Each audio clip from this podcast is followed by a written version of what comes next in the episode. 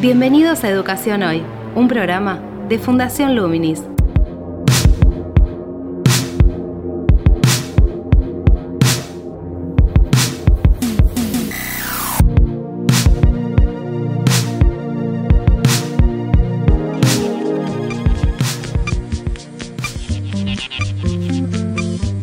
Hola, ¿qué tal? Soy Gabriel Latorre y estoy en Comienzo Educación Hoy, el podcast que realizamos desde Fundación Luminis, abordando diferentes temáticas de educación en Argentina y en el mundo.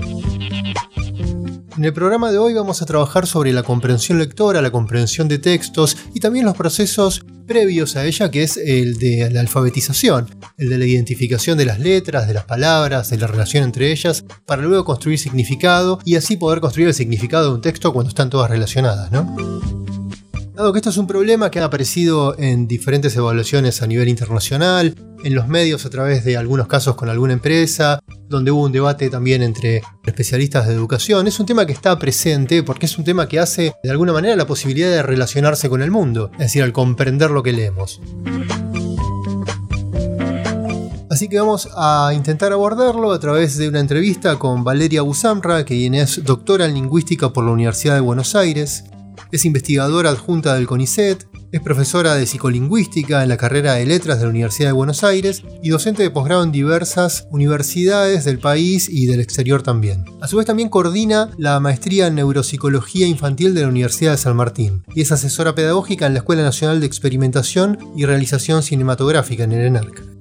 Bien, ella tiene varias publicaciones, pero vamos a trabajar también sobre un libro que está próximo a salir, del cual nos pudo compartir un capítulo, que es un poco la base también para esta entrevista. El libro se va a titular La ciencia de la lectura, los desafíos de leer y comprender textos, y lo ha escrito junto a Ángeles Chimenti y Soltis Cornia, otras dos especialistas. La idea entonces es trabajar sobre los procesos de comprensión lectora, también los procesos de alfabetización y un poco indagar en cierto punto sobre cómo también las tecnologías digitales, todo este proceso de escritura y lectura en pantalla, pueden modificar mecanismos que hacen a, la comprensión o al aprendizaje de la lectoescritura, tal vez intentando vislumbrar algunos horizontes futuros en relación a los procesos en el cerebro que genera cada una de estas prácticas, lectura en papel, lectura en pantalla, escritura en papel, escritura en pantalla, pero con el objetivo de poder vincularlos con este debate también que está presente en la educación argentina en torno a qué metodología de alfabetización utilizar, ¿no? Bien, para no adelantar mucho más, les propongo que avancemos con esta entrevista que se enmarca en nuestro boletín mensual, que todos los martes le llega a los suscriptores junto con una serie de novedades y diferentes recursos para quienes nos siguen en Fundación Luminis. Actualidad en Educación Hoy.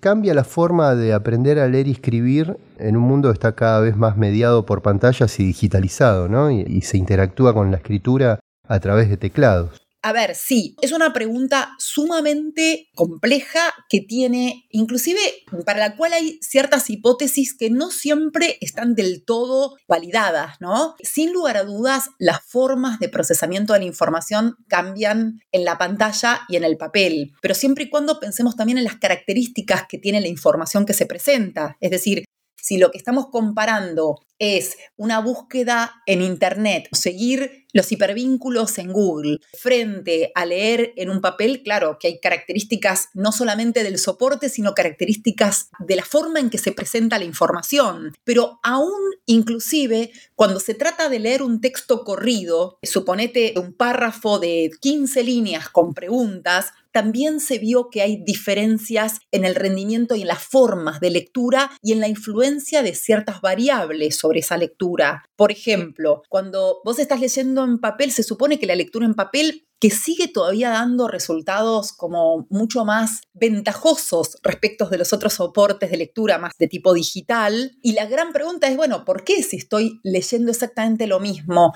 en papel, en una computadora o en un celular, cambia la forma en que leemos. Es decir, no cambia la forma en que traducimos o que pasamos letras a sonidos, ¿no? Que sería la lectura eh, en sí misma, pero sí cambia la forma en que construimos las representaciones mentales que requerimos para comprender un texto. De hecho, una de las grandes discusiones hace muy poquito, el año pasado, eh, comenzamos con una investigación en la cual como por el tema de la pandemia no pudimos incorporar el, soporte papel, pero sí comparamos el rendimiento de unos 2.500 eh, participantes en, la lectura y respuesta a preguntas eh, en dos formatos diferentes, en dos soportes diferentes, celular y computadora.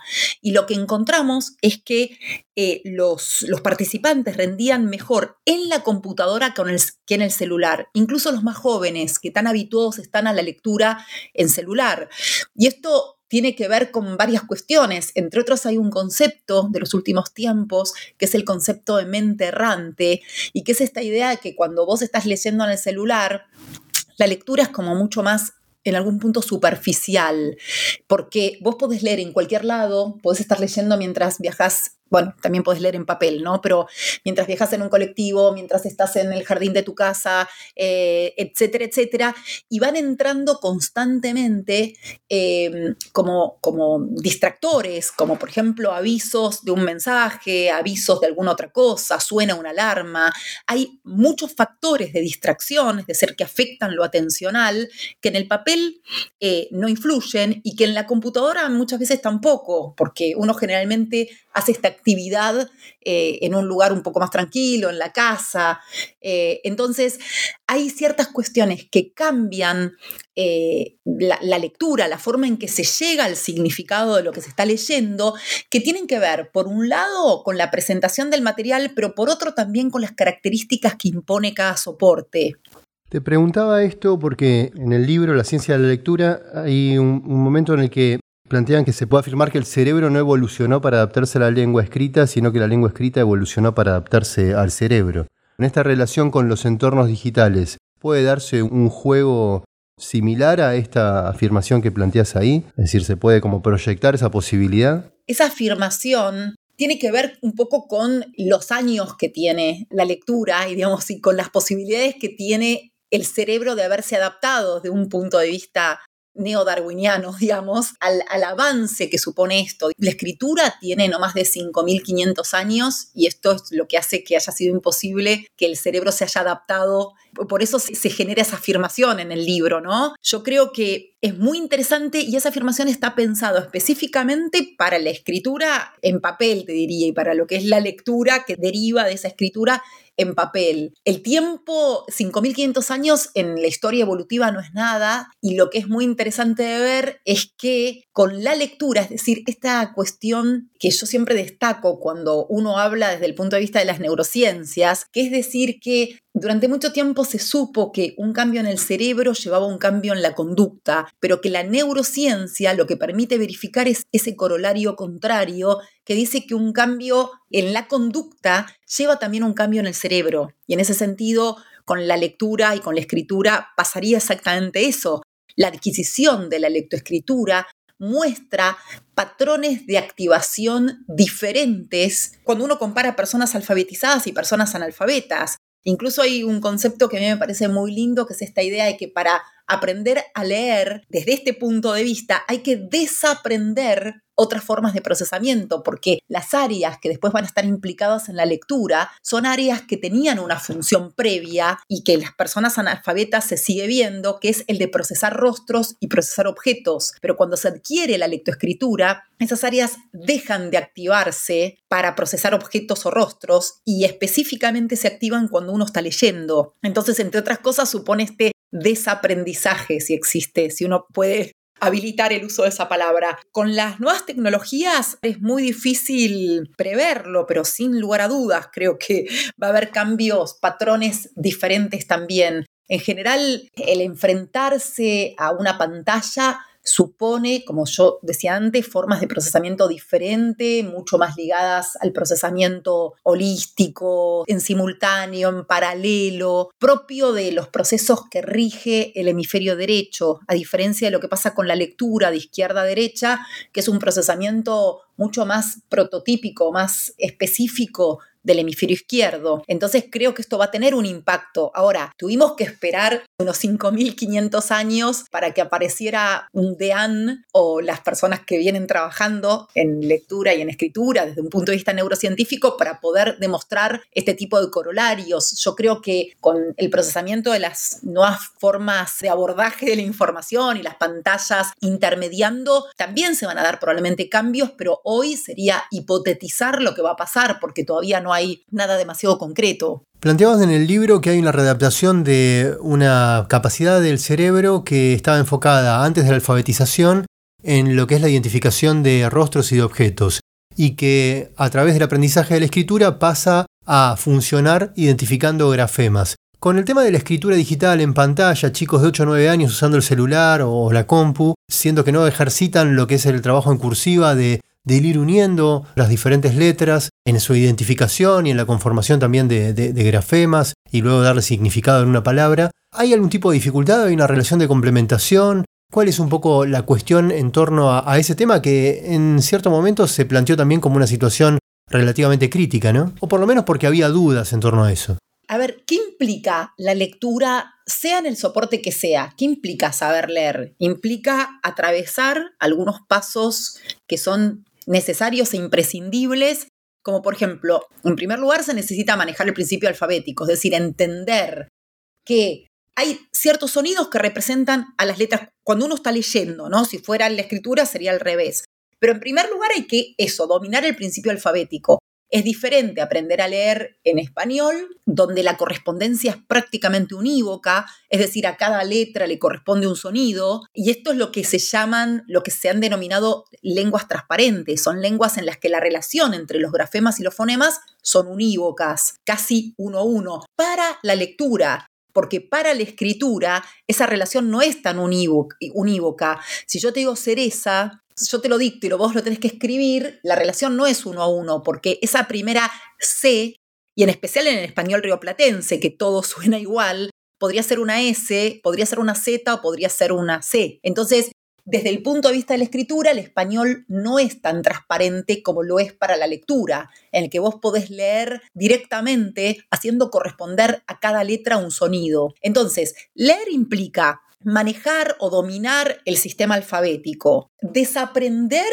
todo esto que veníamos diciendo de que hay un área puntual que se ocupa de procesar rostros y objetos y deja de procesarlos para procesar letras. Pero además necesita manejar reglas de correspondencia de grafemas en fonemas, es decir, entender cuál es el sonido que corresponde a determinada letra y automatizar esa correspondencia, porque lo deseable es la automatización de ese procedimiento y por otro lado empezar a constituir lo que se llama un léxico ortográfico, es decir, empezar a enfrentarte a esas palabras para incorporarlas en lo que se llama léxico mental o diccionario mental. Todo eso de base, ¿está bien?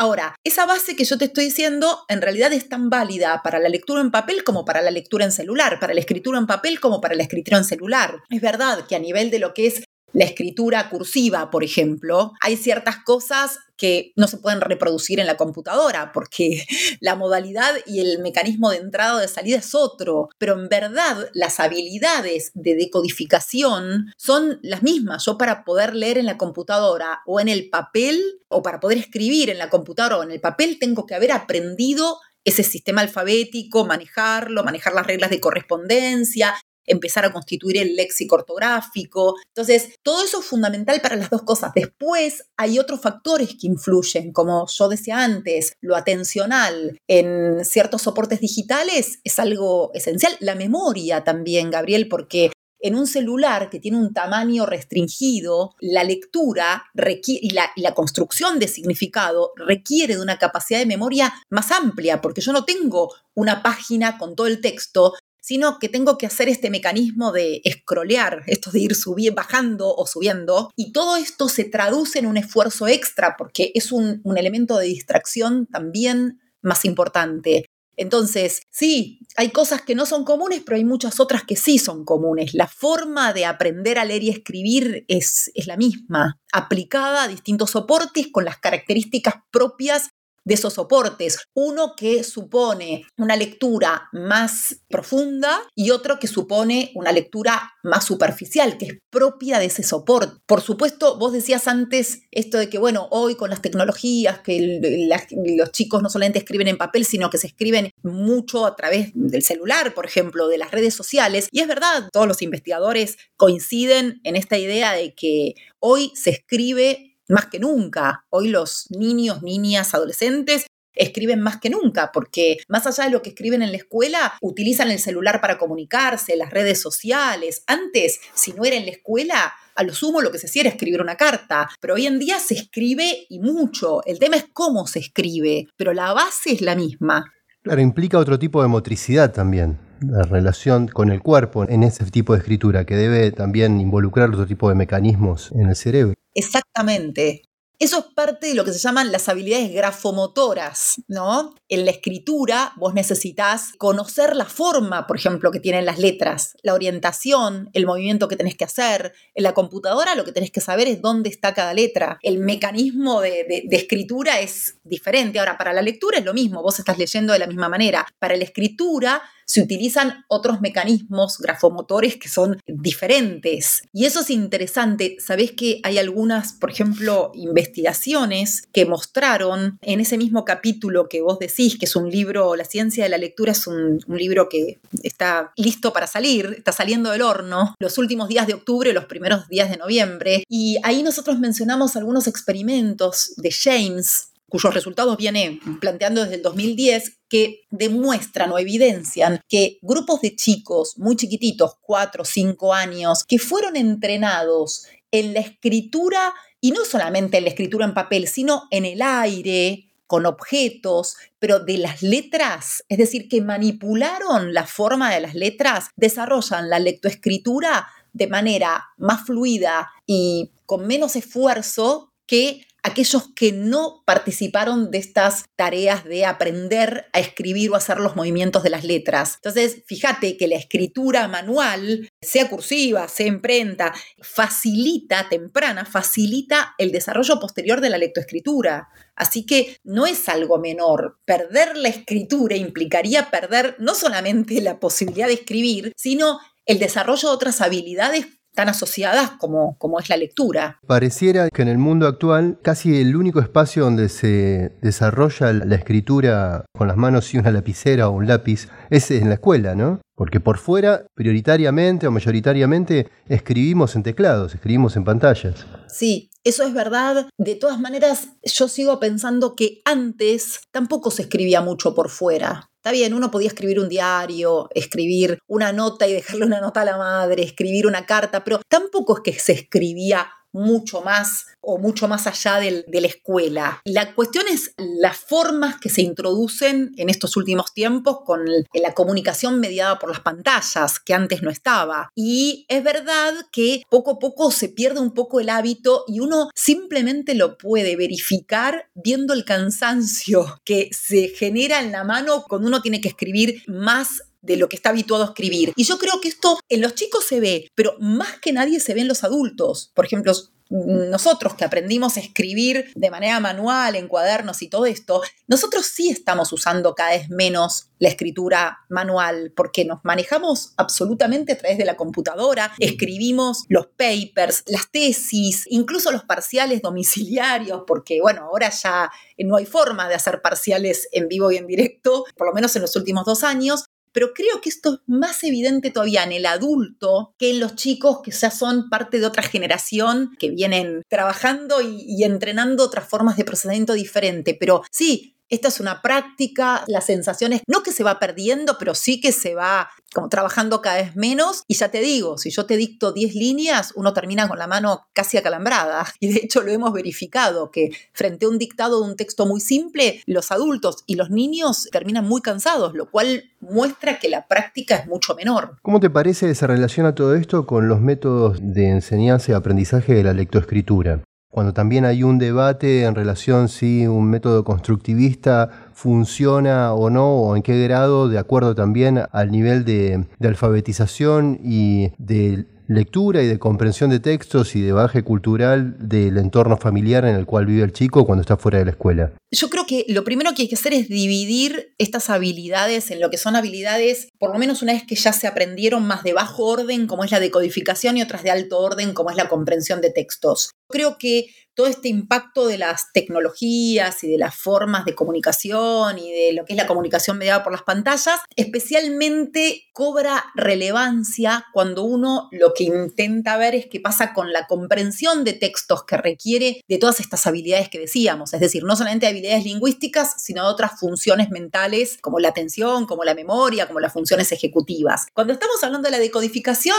vuelvo a decir que las habilidades que hay que adquirir son las mismas para un soporte u otro. Y en relación a lo que sería la enseñanza de la lectoescritura, a ver, yo creo que se plantea siempre como una brecha enorme o hay una discusión muy profunda respecto de cuáles son los métodos que uno debería usar para enseñar a leer y escribir. Y esto genera un debate, te diría que por momentos hasta, no sé si inhabilitante, pero sí que desprestigia y neutraliza todo lo que se haga desde un lugar o desde el otro. Es como si esto fuera blanco o negro, como si no hubiera posibilidad de grises. Yo creo que cada uno puede utilizar el método que, quiera. Creo que los métodos eh, mixtos son mucho mejores aún. Tal vez es, es bastante jugado lo que, lo que voy a decir, pero yo estoy convencida que cuando un chico no tiene dificultades para aprender a leer y escribir, va a aprender a leer y escribir uses el método que uses. Ahora, cuando ese chico tiene alguna dificultad, sin lugar a dudas, la enseñanza de todas estas cuestiones que yo te decía, el manejo de las reglas de correspondencia, el desarrollo de habilidades de conciencia fonológica, es decir, lo que tiene que ver con la manipulación de los sonidos, el poder establecer que esa letra le corresponde un sonido, cómo está constituida la palabra, la reflexión sobre esas cuestiones, que es la base un poco del método más fonológico, es esencial, porque vuelvo a decir, en el chico o la chica que no tiene dificultades, cualquier método va a ser útil, pero el gran problema está cuando tenemos niños que tienen dificultades. Y esto se demostró muy bien, especialmente en Estados Unidos, que es una lengua diferente igual, pero con lo que es el programa de respuesta a la intervención. Muchos chicos que eran diagnosticados o catalogados como disléxicos no lo eran, sino que lo que había pasado es que no habían aprendido como correspondía. Estamos frente a habilidades que son culturales. La lectura, la escritura, la comprensión, la producción de textos son culturales. Esto implica la necesidad de una enseñanza explícita. Y en la enseñanza explícita de la decodificación está también la enseñanza, esto del principio alfabético, de la conciencia fonológica, y si yo no lo enseño explícitamente, corro el riesgo en muchos casos de que no se aprenda como corresponde y que se pueda después diagnosticar o catalogar a ese estudiante como un estudiante con retraso lector, con dislexia, y muchas veces esto responde más a un tema ambiental, es decir, a un tema de no aprendió como correspondía o no se le enseñó como correspondía que a un tema de otra índole. Entonces, me parece eso a mí, que hay una guerra de métodos de enseñanza, que los dos métodos tienen sus, sus ventajas, tienen sus desventajas y que deberían complementarse y que ya no deberíamos estar discutiendo estas cosas. En gran parte del mundo estas cosas no se discuten ya y que debería hacerse uso de cada uno de los, de, los beneficios que tienen los métodos y ser especialmente considerado con aquellos que tienen más dificultades para aprender a leer y que no pueden con cualquier método hacerlo. Esta cuestión de este debate en otros especialistas también ha surgido más o menos dentro de, de la enseñanza de la lectoescritura ha surgido en cuanto a que lo visualizan. ¿Te parece que es un debate que de fondo hay como una contraposición de visiones ideológicas diferentes y eso es lo que obstaculiza la posibilidad de desarrollar un método mixto o híbrido? Que se puede adaptar a las particularidades de cada chico y cada contexto? A ver, yo te lo voy a contestar como un poco transversal porque, mira, te diría que casi por suerte mi ámbito de estudio es la comprensión lectora donde estas cuestiones no se establecen. En la comprensión lectora hay muchísimas perspectivas, modelos, teorías diferentes, pero son todas complementarias. También algunas se dedican más a estudiar una parte del objeto de estudio, otras otra. Entonces, esto se sigue generando muy fuertemente en relación con la decodificación y evidentemente está ligado a ideologías. se tilda al método fonológico como conductista, Incluso yo he escuchado decir que este tipo de método es hasta menos democrático, menos creativo, y la realidad es que no se pretende eso. Trabajar con la comprensión de textos es el fin último, utilices el método que utilices, pero para eso, ¿qué tenés que hacer? Tenés que tener automatizado una habilidad de más bajo orden, como es la decodificación. Si vos tenés chicos que hacen un esfuerzo sobrenatural para leer, claro que no le van a quedar recursos cognitivos disponibles para hacer una actividad que es sumamente compleja como es la comprensión de textos, es decir, para conectar información, para generar inferencias, para jerarquizar la información, para aplicar estrategias metacognitivas, para asignar estructura sintáctica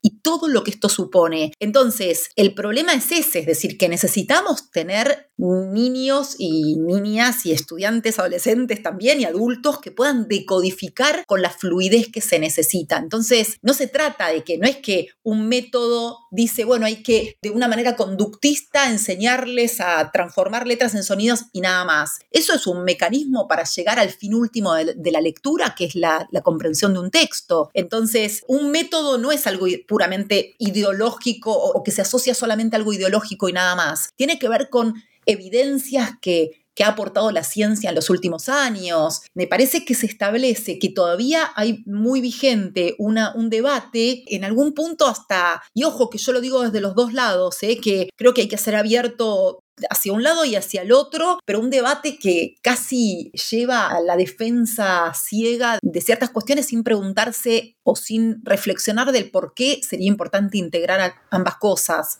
¿Cómo se resolvió cuando decías que en otros países no estaba presente este debate o se superó? ¿Cómo se resolvió en cuanto a la metodología de enseñanza de comprensión lectora? Y si tenés más conocimiento o información ahí en, en lo que es la lectoescritura en el aprendizaje también. Yo no, no soy una experta en esto como para contestarlo con fundamentos muy potentes, te diría, pero lo que sí te puedo decir es con quienes nosotros trabajamos, que es la gente de Italia, ¿no? De la Universidad de Padova, que es un grupo que viene trabajando de manera muy consistente y desde hace muchísimos años en cuestiones ligadas a la lectura y escritura. Ellos, por ejemplo, nos dicen que no pueden entender cómo todavía acá hay un debate tan álgido en Argentina y una guerra entre métodos tan fuerte, ¿no? Porque allá el italiano, que es una lengua hasta más transparente que el español, se aprende mediante un método fonológico, por ejemplo. Es decir, se utilizan, es decir, se utilizan los dos métodos, pero sin lugar a dudas nadie tiene dudas de que la enseñanza de la conciencia fonológica, el trabajo, el desarrollo de la conciencia fonológica es algo que es muy importante. Con respecto a la comprensión de textos, es diferente porque en verdad ahí sí, más allá de estas diferencias en las perspectivas que uno tenga, se sabe que para comprender un texto y para enseñar a comprender textos estamos como un poco más complicados porque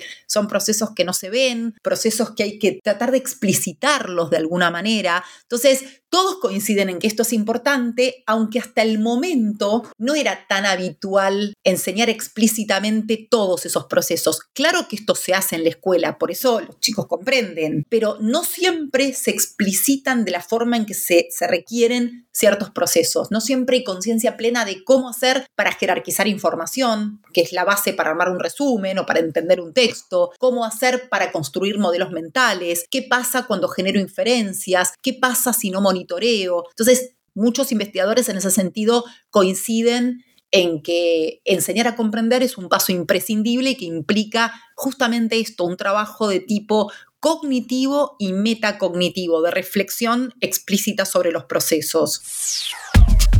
Te invitamos a participar de Educación Hoy a través de las redes sociales de Fundación Luminis, arroba Infoluminis o nuestro sitio web www.fundacionluminis.org.ar.